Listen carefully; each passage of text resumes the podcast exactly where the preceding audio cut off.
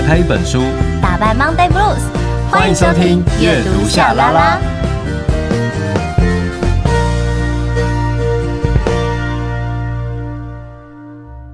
欢迎来到阅读夏拉拉，我是夏雨桐，我是陈夏明。我们有 IG 粉专跟 YouTube 频道，记得搜寻阅读夏拉拉，追踪订阅，设定抢先看。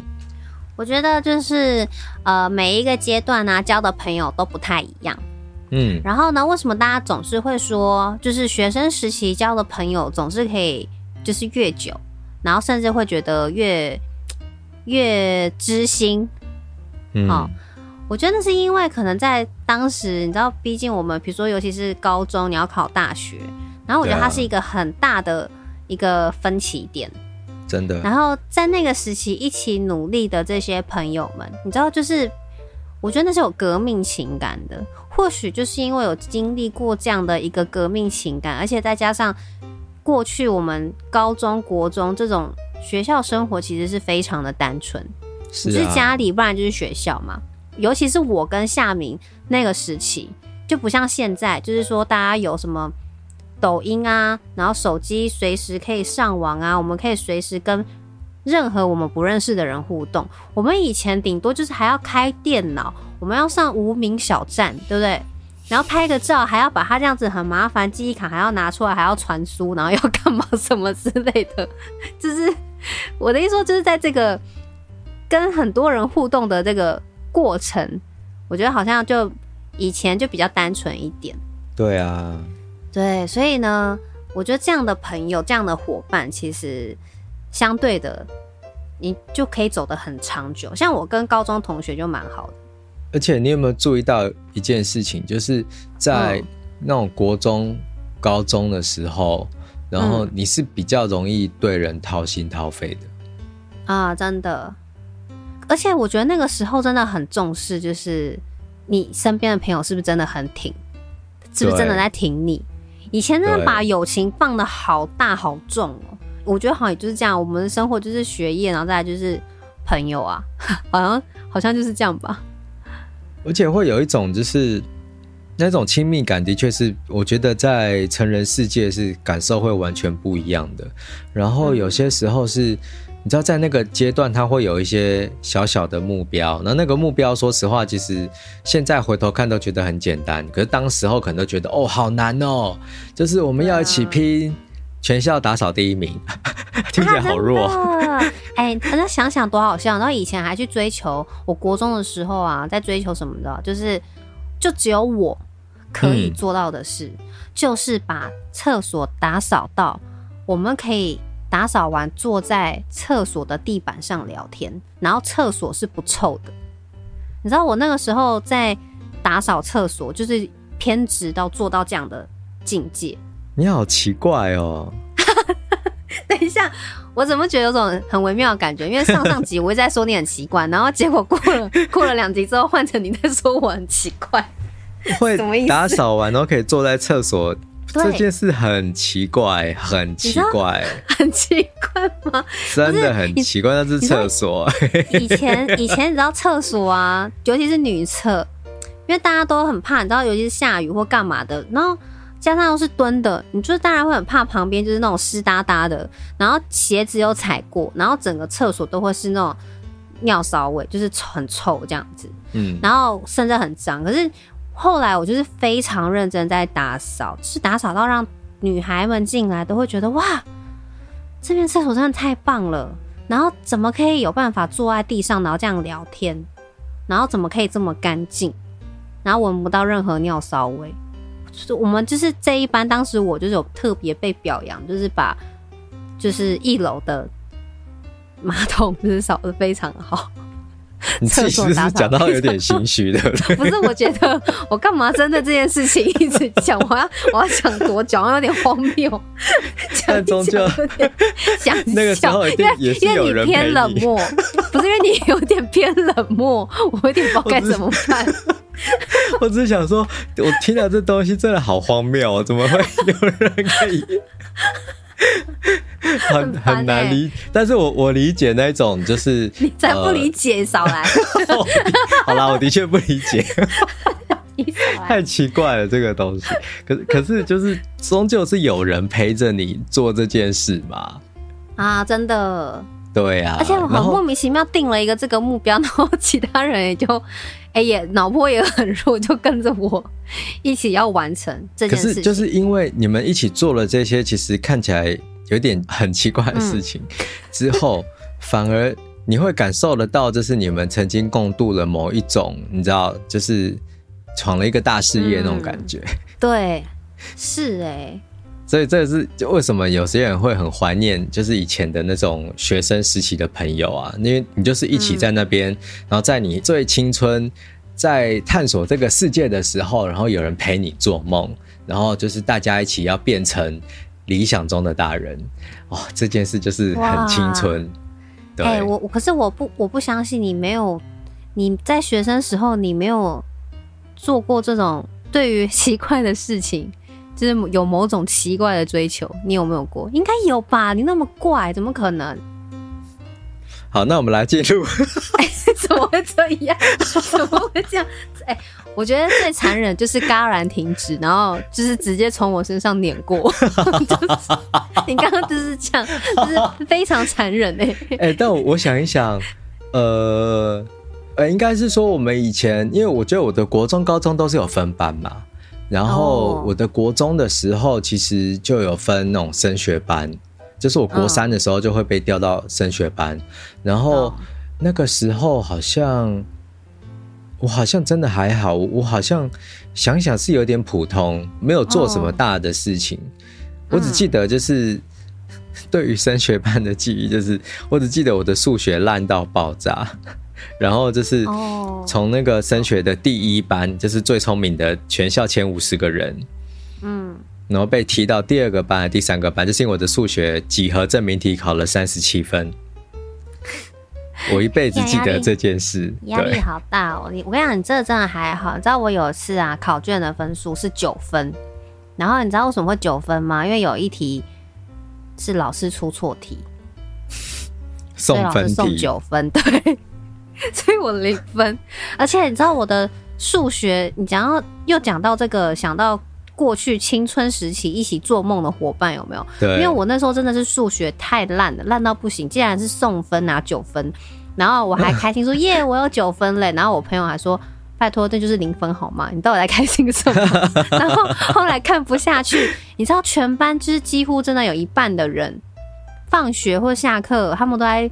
找我就是陪我练习算计算题，就是他们觉得如果我的逻辑不好，那你至少背公式应该总行了吧？嗯。然后我们的数学老师他是自愿就是留下来，然后帮我们就是这种数学特别不好的同学，然后特别另外补习，好感人哦！就在教室里面呢，然后出公式题，然后说这个要怎么算。我也有哎，我的是。我因为我的这是数学类、理科类的东西，我真的不太好。然后我在国中的时候，理化是数学就算了啦，就认命了。但是我的理化真的就很差，所以我的好朋友他叫赖伯良，嗯，我都还记得他生日是一月五号，就是那个好朋友，就是他就会教我，就是。呃，理化课的那些概念，就是例如说什么光线折射角度什么那些东西，他会教我。然后到了高中的时候，我的数学就是越烂了，你知道吗？哦，嗯，烂到就是我拿过零分，嗯，几率我拿过零分，零分，真的假的？小考我就是拿到零分，我真的那个冲击没关系啦，很夸张到，因为没有人零分，只有我。然后我就想说，没关系啦，我看你就是太晚认识我。我没有要跟你比这个，我是有自我要求的人，好吗？可是我跟你讲，我跟你讲，就是我好残忍哦。好啦，就是真的那个感受很惊人。然后我真的拿了零分，然后那时候我觉得这是一个很大打击。然后总之呢，就是我的同学们真的都教我，哎。就是大家就来教我，就像你刚才这样，就是真的大家会教我，然后呃，我就真的每天都在解那些数学题。后来我的月考考九级，哎，哇！然后现在我又全部忘光了，你知道吗？我这是前几个礼拜我去那个桃园的那个诺贝尔嘛，然后那个诺贝尔书城，它就是很大一间，然后里面有各种就是书籍之外，它也有那个参考书。参考书，我还真的走过去，我还真的把数学的教科书拿出来看，我根本看不懂哎、欸。我跟你讲，这很正常哎、欸，就是以前那个像我社会组的，以前那个历史啊，什么地理地图，你要背的跟什么一样，对不对？我刚考完试。我像是没有读过这些东西，对啊，我什么朝代啊，然后什么全都忘光光了。我想，我想起我前几集还有分享过，就是我、嗯、我明明推证都上了，我还得去补历史跟地理，然后根本就补习，我根本就不知道他在上什么。真的，就是就是，可是以前就是还是你有办法，就是把它给刻下来。嗯、我觉得现在啊，真的，除非是自己有兴趣，然后你一定要用理解的方式去记。就已经没有办法回到像学生那个时候，就是用死命活命的课，哎，对啊，我觉得好像就是过了那个学生时期之后，就没有办法用以前念书的那个状态在学东西。而且就是你刚才讲很重要一点，是因为是在学生的时期，然后那个时候我们的身体都在慢慢的成长。然后你知道在青春期或是什么，然后你会感受到我们好像在变成大人的过程。然后那个时间点其实很重要，就是我我觉得是那种青春真的一定会热血，原因就是因为我们会相信我们有机会变成更好的人。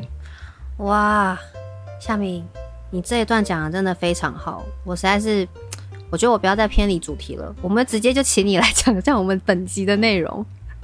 蓦然回首。你有变成理想中的大人吗？沙啦啦，沙啦啦，沙啦啦。Oh, ready, ready, go。沙啦啦，沙啦啦，沙啦啦。Ready, ready。沙啦啦，沙啦啦，沙啦啦，沙啦啦。沙啦啦，沙啦啦，沙啦啦，沙啦啦。Oh, ready。哦，阅读沙啦啦。我觉得你刚刚讲的超级好的耶，很喜欢。就是、我也是没有意料到我会可以讲这么好。对啊，重点是前面那么荒谬。我们真的，我们总是在荒谬当中，就是会自我揭疮疤，然后讲一些对很逊的事情。但，但是就是总是会从这个很奇怪的事件当中，我们就会走出自己的路。这就是我们阅读夏拉拉的特色。嗯、真的，真的就是这样子。那你觉得你有变成理想中的大人吗？嗯，呃，我说实在的，我觉得问我就我还是始终不太能够理解大人到底要干嘛。就是，嗯，呃，因为我前阵子就是专栏，其实有在讲关于大人这件事情。对对，然后呢，我就觉得大人蛮让人失望的。是啊，有时候对不对？嗯，对啊，因为其实，在读书的时候，毕竟我们那个时候，我就说，就因为生活真的太，就是太单纯了。我所谓的单纯，是指人际关系上、感受上没有那么复杂。然后，所以你会觉得，好像只要离开这里，我可以脱离，就是那种校规啊，还是干嘛的，那可能就会是自由。因为以前觉得自由是自己可以搭配自己要穿什么，或者是我头发要剪还是要染。对，我可以去决定，这就代表自由。然后学生想的就是那个时候的我啦。好，我那时候我觉得我就是把自由想的那么的简单，然后我不要让分数定义我。哇，讲的就是很理直气壮这样。结果后来要变成大人之后，就觉得这些都不重要，染头发也不重要，就算染了头发，心情也不会变好。真的，而且你现在大人之后，你还会想说，为什么不是穿制服？为什么不是每天穿一样？穿一样多方便啊！对，还不用花钱制装还是什么之类的。然后就会突然觉得，哇，以前学生就是可以不用想什么就穿这样出门，真的是一件太棒的事情。对呀、啊，对，所以大人到底是什么？到底我们？成为理想中的大人，那个理想是什么？是不是我们一开始就会错意？我我其实比较常想的是这个，就是那个会错意的感受是很很很关键，应该是对。像我刚才提到，就是因为我们的身体在改变，我们会感受得到，我们好像慢慢获得某一些能力，甚至可能在我们跨过十八岁的那个界限的时候，我就可以做一些大人可以做的事，我就可以抽烟喝酒哦，类似。嗯，但我们不要鼓励大家抽烟喝酒哈，就是自己要无长杂就很好。可是，当你变成大人的时候，其实换另一个角度想，你就得意识到自己的局限性了。嗯，因为你的身体其实已经不太再可能长高了，你的腹肌几乎也就埋在脂肪里。我 好难过，我要哭了。我觉得以前可以去为所欲为，因为你仗着你还年轻，你可能还未满十八，大家理应的可以包容，因为你不懂。可是当你冠上了“大人”这个词的时候，大家就会说，就是怎样，就是菜鸟怎么样，干嘛干嘛的，就是那是各种的唾弃耶。然后你还必须得要承担珍贵的价值，就是你的青春，嗯、在进入成人世界之后，立刻变成了一个反义词，就是你太嫩。对，对这个很残酷哎。哦，那那个真的是完全。就是不能理解，而且我觉得像我现在，比如说我现在，呃，要奔三十五岁嘛，对不对？对于年轻人来讲，三十五岁，我印象很深刻。我那时候二十八岁的时候，跟一个二十岁的女孩在聊天，然后她就说：“哦，我二十五岁的话，你看，如果我二十五岁就已经老了，所以我想要趁现在怎么样？”然后那时候我二十八，我想说，一起来恭喜。什么这样子？然后把眼都翻到美国去了。嘿，没错齁。然后呢，到我现在三十五，然后再听那些小孩讲话，你知道三十五真的就是阿姨齁，就是他们就觉得三十五是无望了好。如果三十岁还没有做到什么样的状态，三十五岁就是一个你人生就是很惨烈这样。那我现在就处在这年纪哦，三十五。可是三十五岁，你再 再往前去看那些四十的或五十的，甚至在更长的长辈。你还是有很多看不懂，就是因为他们更是觉得是大人的样，所以人就是一直在前进，就是一直在走。所以我觉得那个大人好像是一个没有尽头的东西。然后到底什么样叫做一个理想中的大人？是不是根本就不需要有这个词，也不要这个所谓的想象？不然真的，我觉得你就只会越来越失望。我们只是一群失望的老人。好，结束。我们这一集不需要录啦，这结尾就在这里。一群一群失哦，不要讲老人，对不对？不要讲老人，就一就是一群失望的人。但其实我我会觉得说，呃，为什么标题我会定就是你有变成理想中的大人这个词，是因为呃，当然跟我们今天要讨论的。的作品是有关的啦，但是另一个事情是，我会觉得说，就像刚才讲到的，在青春期的时候，我们的身体在改变，我们朝着某一个好像你知道一个理想性哦，在那个地方，我们会想要往前去冲刺。可是当我们跨过那条界限的时候，你会发现，哎，好像很快就要走到高峰，但接下来就要走下坡，可那东西你会有一点点抗拒，可是终究你是。还是得持续，日子还是要过下去的。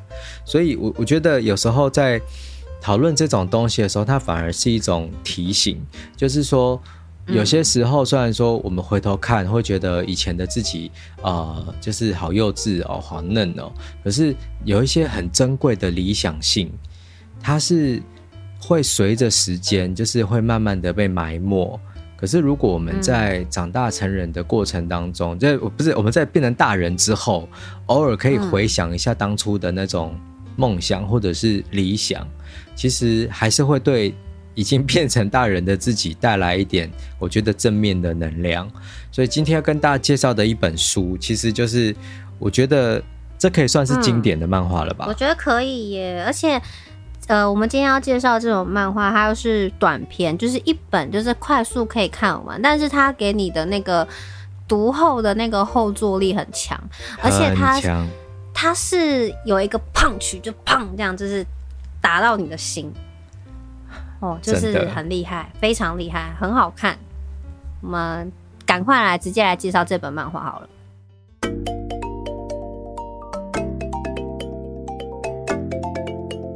现实世界好无聊，每个人都在逼我。阅读夏拉拉，陪你打开一本书，在异次元做自己的主宰。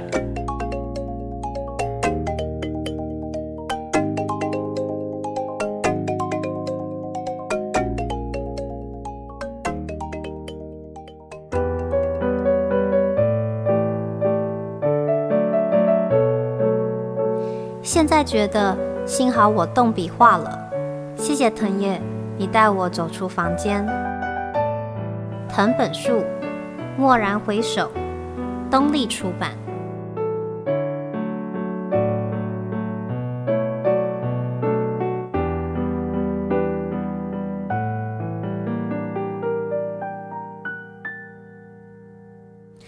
今天呢，跟大家介绍的这一本诗是夏明推荐给我的，叫做《呃蓦然回首》。然后这个漫画的这个作家就是画家是藤本树，他现在就是很红哦，主要是因为在呃已经有一段时间了，就是他有一本漫画很厉害，就是叫那个什么《巨恋人》，恋剧还是巨恋？巨恋哎，恋剧，对不起，链锯人。然后呃，因为在下半年，在网络上啊，那时候我就已经看到很多人都在讨论这个漫画，然后呢，很期待说，在今年下半年，就是还要变成动漫了，就是有动画要出了。好，所以大家都就是蛮期待，所以我对这个名字其实是有一点熟悉的。然后只不过因为你知道类型很不同，我们刚刚讲到的那个。链锯人，他就是比较就是，然后就科幻嘛，因为有恶魔啊什么的这样子。可是我们这个蓦然回首，他是很，就是每任何人每一个人的青春，我觉得他讲的，他就是一个穿越的故事啊。可是他好细腻哦，我我没有想过说他很生活啊。我的意思是说，就是他跟每个人就是都很像。就它可以放在每一个人的身上，然后的那个生活感，所以就让我有吓到。虽然我没有看我刚刚说的那一部的漫画，但就是感觉在这个题材上，就是那个是还蛮不一样的东西。我我还记得，我那时候在做复健，然后因为大家都一直在讲说《蓦然回首》这个漫画很厉害，所以我就买了，然后在做复健的时候看。对，我真的就是。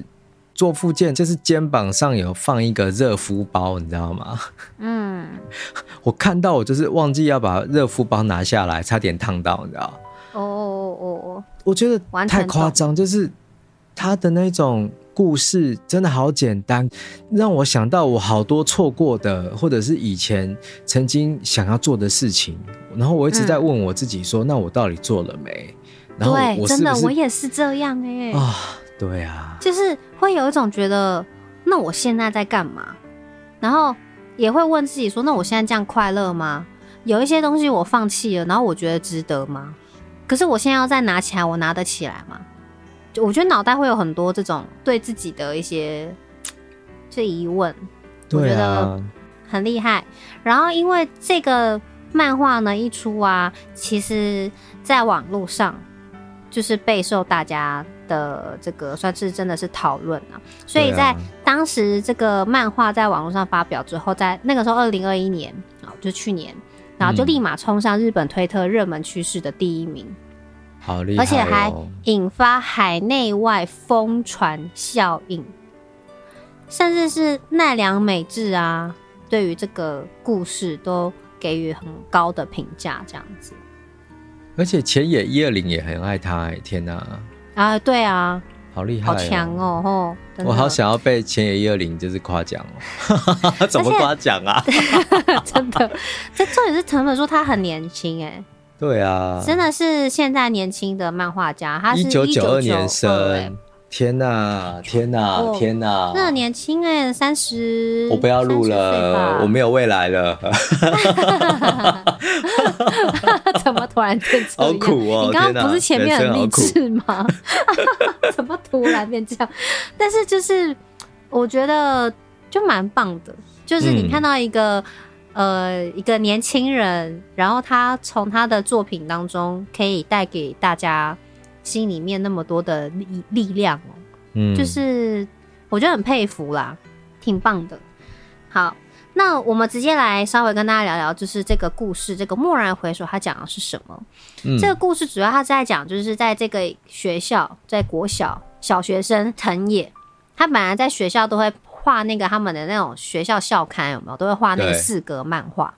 然后有一天呢，老师就跟他说：“哎、欸，呃，有一个四年级，就年纪比他小的。”这个有一个学生叫做金本，因为他都不去学校上课，可是知道他很爱画画，所以老师就说以后让这个金本也让他画这个四格漫画，然后跟你一起这样登，就是登登在校刊上，好不好？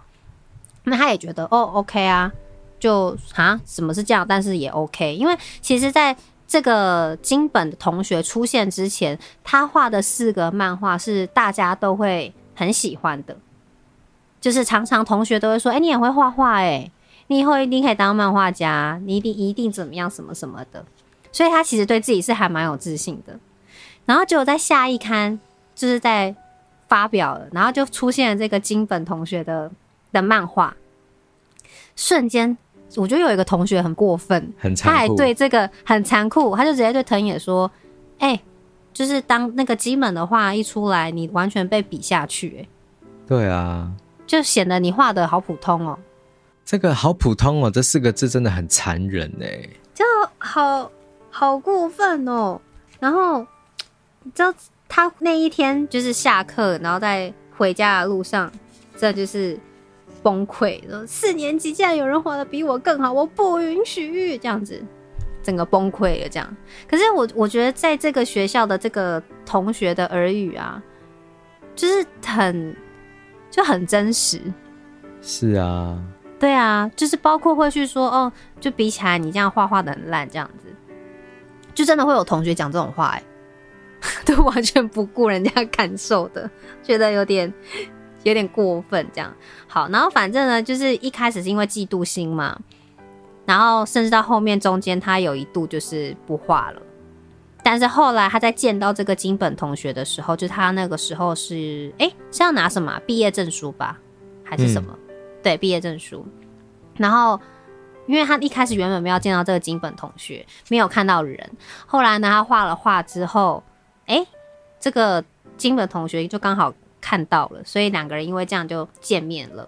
见面之后，其实这个金本同学非常的喜欢这位画漫画的藤野，但其实当时的藤野他已经放弃，就是不画了，因为他觉得我花了那么多时间在练习，还干嘛的？但是我发现我没有，我就是比不过你，我放弃了，我不画了。可是他们两个人一相见之后，两个人他才发现，哎、其实金本是非常欣赏他的，他觉得他画的漫画太棒，甚至把他曾经画过的漫画的什么主题呀、名字啊，他全部都说得出来。我觉得那个漫画情节很可爱的地方，就是他在问他为什么你后来不画了，他说没有啊，因为我之后要参加什么一个漫画的比赛。对。然后那个女生就啊，你好厉害，你知道那个转换非常的快，可是非常可爱。就是在一开始的时候，你会知道说他其实最怕的敌人一直是这个金本同学，因为他画工真的太细了，很厉害。对。可是他竟然被这个人崇拜，他的那个心境就完全就改变，然后两个人竟然还变成搭档。然后在高中的时候，哎、欸，呃，也的确会有一些漫画的一些出版的，就是有请他们可能画一些短篇的、啊，然后甚至要他们之后高中毕业之后可以就是在他们那边做那个连载的漫画。那。一切都看似就很好，可是也因为有了这个邀约之后，另外一个他的好朋友就说：“哦，就是他要，反正就是他要去念大学，念美术这样子。”对，基本上我们就是要分道扬镳了啦。然后我觉得这一段我也特别喜欢，是因为，呃，你知道以前在念书就是要考大学的时候，或者是啊，不要讲大学好了，大学就还好。我觉得是国中，你知道国中我们不是也是要考试吗？嗯、然后考试要考，看要念哪一间高中。然后那时候真的会有那种，你陪我去念那一间好不好？我们一起去填哪哪里的高中好不好？对，对，因为这个跟大学其实也会有一点点，就是说啊，我们一起去念哪里哪里。可是没有像国中要转成高中那么的，就依赖性更高啦。那个时候国高中的时候，因为区域是还是在你住家的区域嘛。对，就是你还是在，例如说我在桃园，我还是读桃园的高中嘛，我不会突然间的跑到高雄的高中去，对啊。曾经有你的好朋友这样跟你提出这样的要求过吗？有哎、欸，他就说：“哎、欸，那我们来考五零好不好？”我说：“好啊。”然后我就没有上，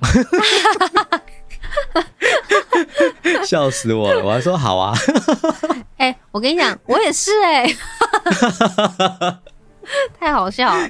可是 我差了五分，我、呃、但是我我很庆幸我没有考到，嗯、因为我觉得在就是后来的选择都是很好的。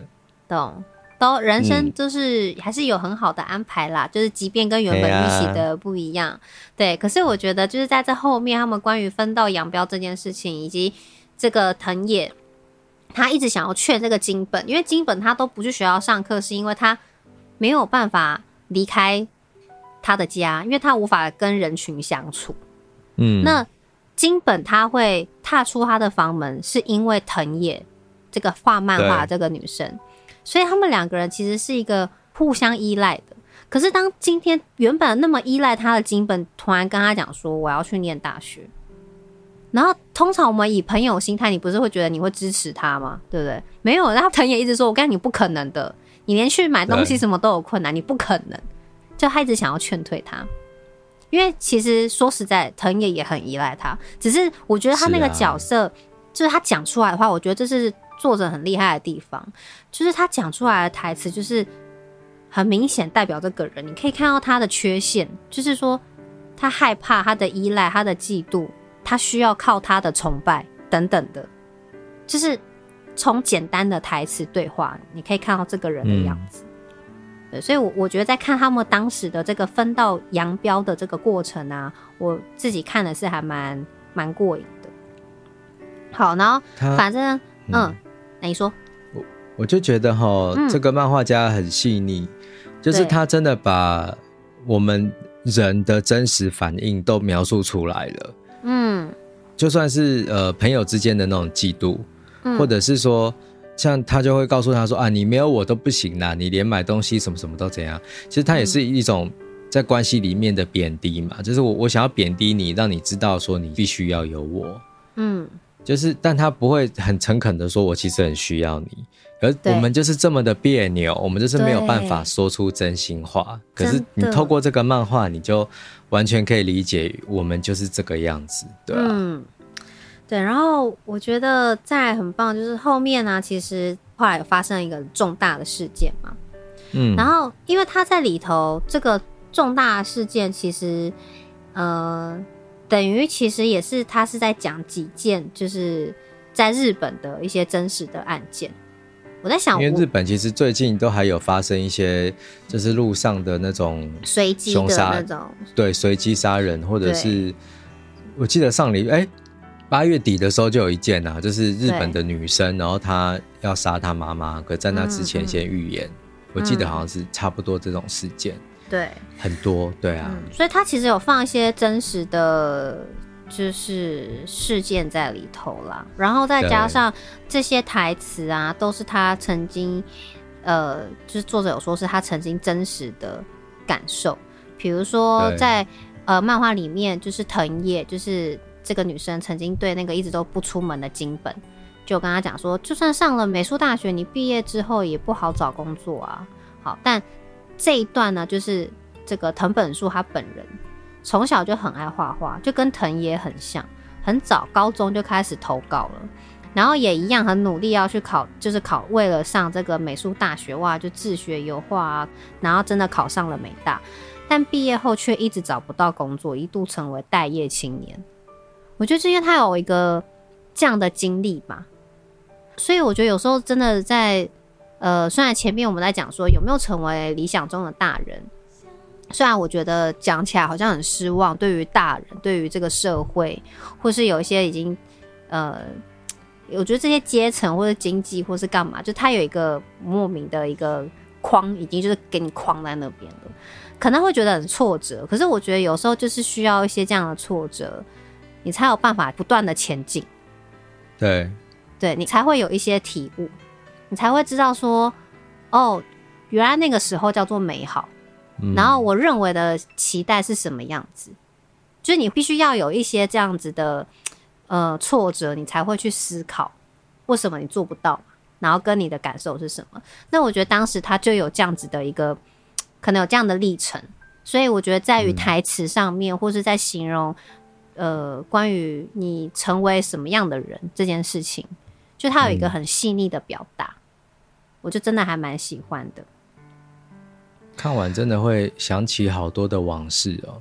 对，然后你就不知不觉的，也就是进入一个 要打开自己的时空胶囊那种感觉。就哎、嗯欸，我以前有没有经历过类似的状况？就开始会问自己。我觉得，对，阅读这本漫画感受是真的蛮蛮、嗯、奇妙的，对吧？我现在聊的大致也就是在这个漫画的前半段的开始。不过我觉得在这个开始。呃，在这个前半段，真的会让你忍不住想起，就是在学生时，你曾经对自己说：“我要成为什么样的大人？我念了这样的科系，我我希望以后我可以怎么样？我要做到什么样的事？然后我要怎么样会再回到我的高中母校，对那些曾经记我大过的教官，让他们知道我现在很厉害。好，很幼稚吧？但那时候就会这样子讲，但但那时候就是会。”就是你会有一些期待嘛，可是在这个过程，慢慢的你会脱掉，你会放下很多东西，有些可能真的是你不适合，或是你现在真的就是没有办法做。对，对，那有没有办法做，跟你是怎么样放下这些东西，你怎么放，我觉得都很重要，嗯、它真的会很影响你的人生。我觉得很有趣，因为我觉得，呃，他的。在这个漫画里面，藤野他曾经有一段时间，他后来放弃，他不画了。我觉得他就短短的交代，可是对于我们在看这一段的时候的人来说，你会想到很多你放弃的事情，然后你被提醒的时候，你就会终究知道说啊，我果然还是很喜欢什么，对啊，原来还是有不甘心呐，啊。我是不是不应该放弃？其实我还有机会，如果喜欢就做啊。就是你知道，在看这一段，你会有很多的 很多的想法，自言自语。对，对，所以我觉得这也是这漫画很棒的地方。好，那前面这是我大致的，我想要分享给大家。我们接下来听听夏明怎么分享哦。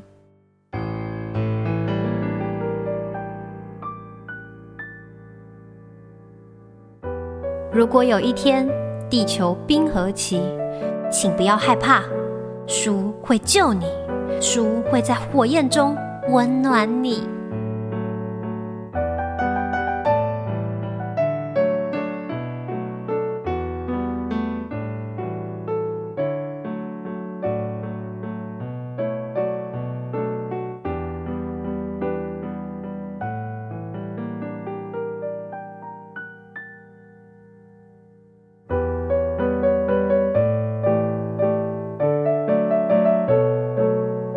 两个人一起报仇吧，放心吧，再痛苦、再讨厌的事情，我会全部都一起帮你报复回去。我就是为此而生的。日剧《罗曼史暴风圈》。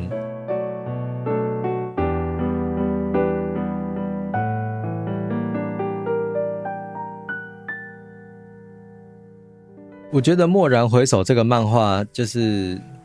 呃，你像我们刚才这样聊，其实是聊大概前半的剧情，嗯，然后其实这个呃，你在阅读这个漫画的过程当中，你会感受到那种呃真实感。那个真实感在于说，它真的会重建很多我们从小到大在学校里面所经历的场景，或者是在社会当中所听过的一些议题，例如说可能呃尼特族，哦，就是没办法出门。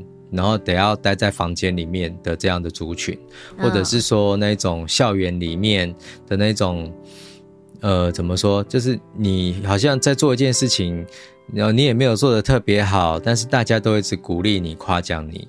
嗯，讲久了，你好像以为你自己就很厉害，谁知道这是真的？你看到了一个跟你年纪差不多，但是他。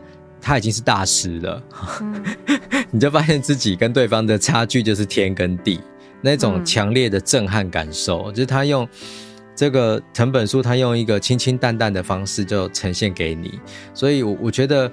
你知道在，在在读这个漫画过程，就是一直被人家拿拳，就是一直被人家殴打，嗯，但是是舒服的殴打，就是按摩的那一种，因为你会开始去把你身体淤积的那一些回忆，就是打通，你就会一直去想，嗯、哦，我以前曾经有想过要做这件事，我以前放弃了什么？嗯、那就像彤彤刚才讲，你可能就会追问自己，是不是应该从头来尝试看看。啊，如果真的不行啊，那就算了哦。所以我会觉得，呃，这个漫画它真的是很私人的漫画。有些漫画是这样，就是你可以讨论它的很多的技术，可是像这个，我真的觉得是每一个人，呃，尤其是你已经出社会了，我觉得你来读这个漫画，你会有很深的感受。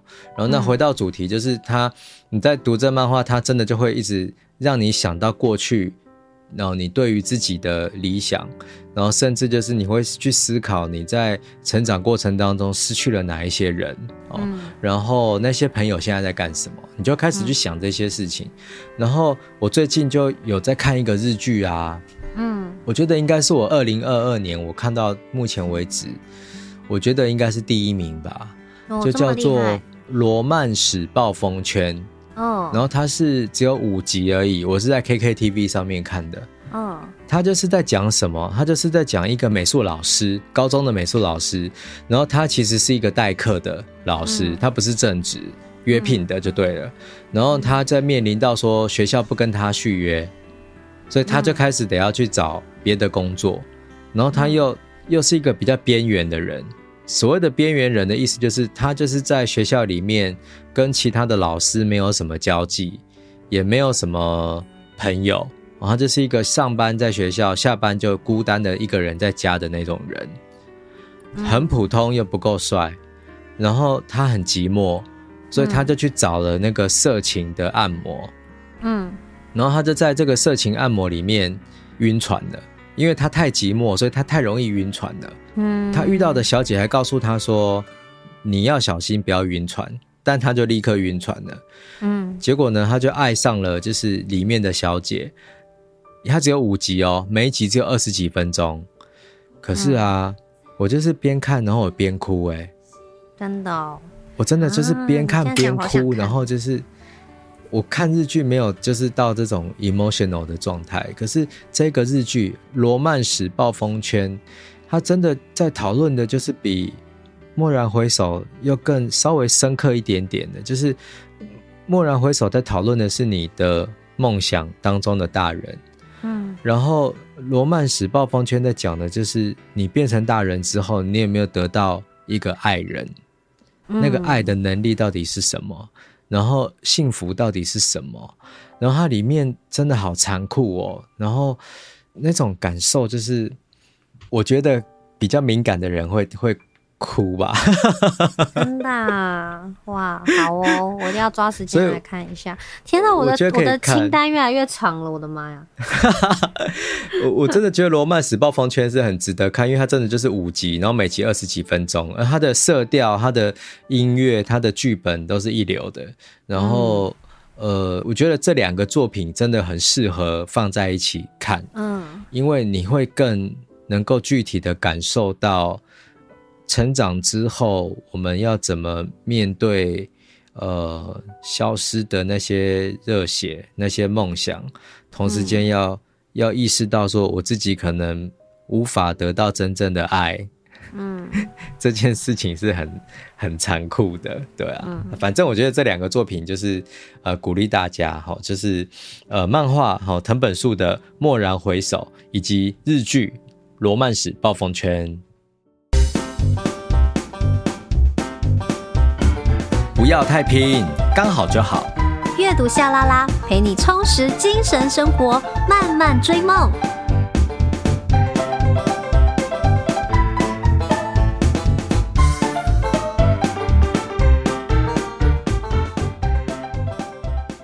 你现在收听的是阅读夏拉拉，每周一早上八点定时更新，我们会陪你一起阅读，打败 Monday Blues。你很可爱哦。因为我跟你讲，真的，我只要脑袋里面回想到就是那个蓦然回首的某一些画面，嗯，以及我我直接讲一个东西好了，好不好？好啊，好啊。我讲一个，就是因为你刚才有提到，就是说你想要，就是假设我现在可以回去，我就要再干嘛干嘛，然后要报复那些当初记我大过的人。我我乱讲的，就是类似模拟这样的情境。嗯，这样的话应该很多的人都会讲过，对不对？对。然后你知道我在《暴风雨罗》。罗曼史暴风圈里面，嗯、我哭的最惨的那个段落是什么？是什么啊？就是这个应招女郎，就是这个马杀鸡女孩哈。嗯，就是这个男生带着这个女孩回老家，装作是他的女朋友，然后给爸爸妈妈看。嗯，看完之后，两个人就是，他就说：“我带你去看我以前的学校。”所以男主角就带着这个女主角，就是到了他们的学校。然后两个人就是聊天聊一聊，然后他就聊到说他以前，男主角觉得以前有感觉像是被欺负了，然后无法说出的那一种被整个学校压到底的那种愤恨。嗯，然后两个人就开始做爱了。现在有没有有剧情有没有超展开？也不不会啊。我觉得女主角告诉他说：“嗯、不管怎么样，我们在这个地方就是做爱，然后我们要狠狠的来报复你的学校。嗯、然后今天开始，我会陪着你报复所有的那一些欺负你的人。嗯 ”我讲这个我都哽咽嘞，就是你知道这种这一种呃，我我不知道听众听到这个话会不会觉得就是哎，这你会不会太奇怪？这有什么好感动的？不会，我，我觉得我会觉得我懂哎，就是你今天就是这么落魄了。对，但有一个人他有个职业，我我觉得是那个感动是有一个人他可以这样对你，就是拥抱这样的你。对，因为你要说出来的时候，其实会觉得自己某一种还是会有一种不堪呐、啊。对啊，就是虽然你觉得，即便你很气愤，你觉得是怎么样，可是我觉得要讲出。这一件事情，然后别人听了，他还不是安慰你，而是要跟你站在同一阵线上面去对抗曾经欺负你的，就很不容易，真的超不容易的。对啊，所以我就觉得，假设你看了那个《蓦然回首》这个漫画，你真的很喜欢，哦，我真的觉得可以看这个日剧。我真的觉得两个搭在一起，嗯、那个力道就是 很强，催泪力道都非常的强，而且它真的就是。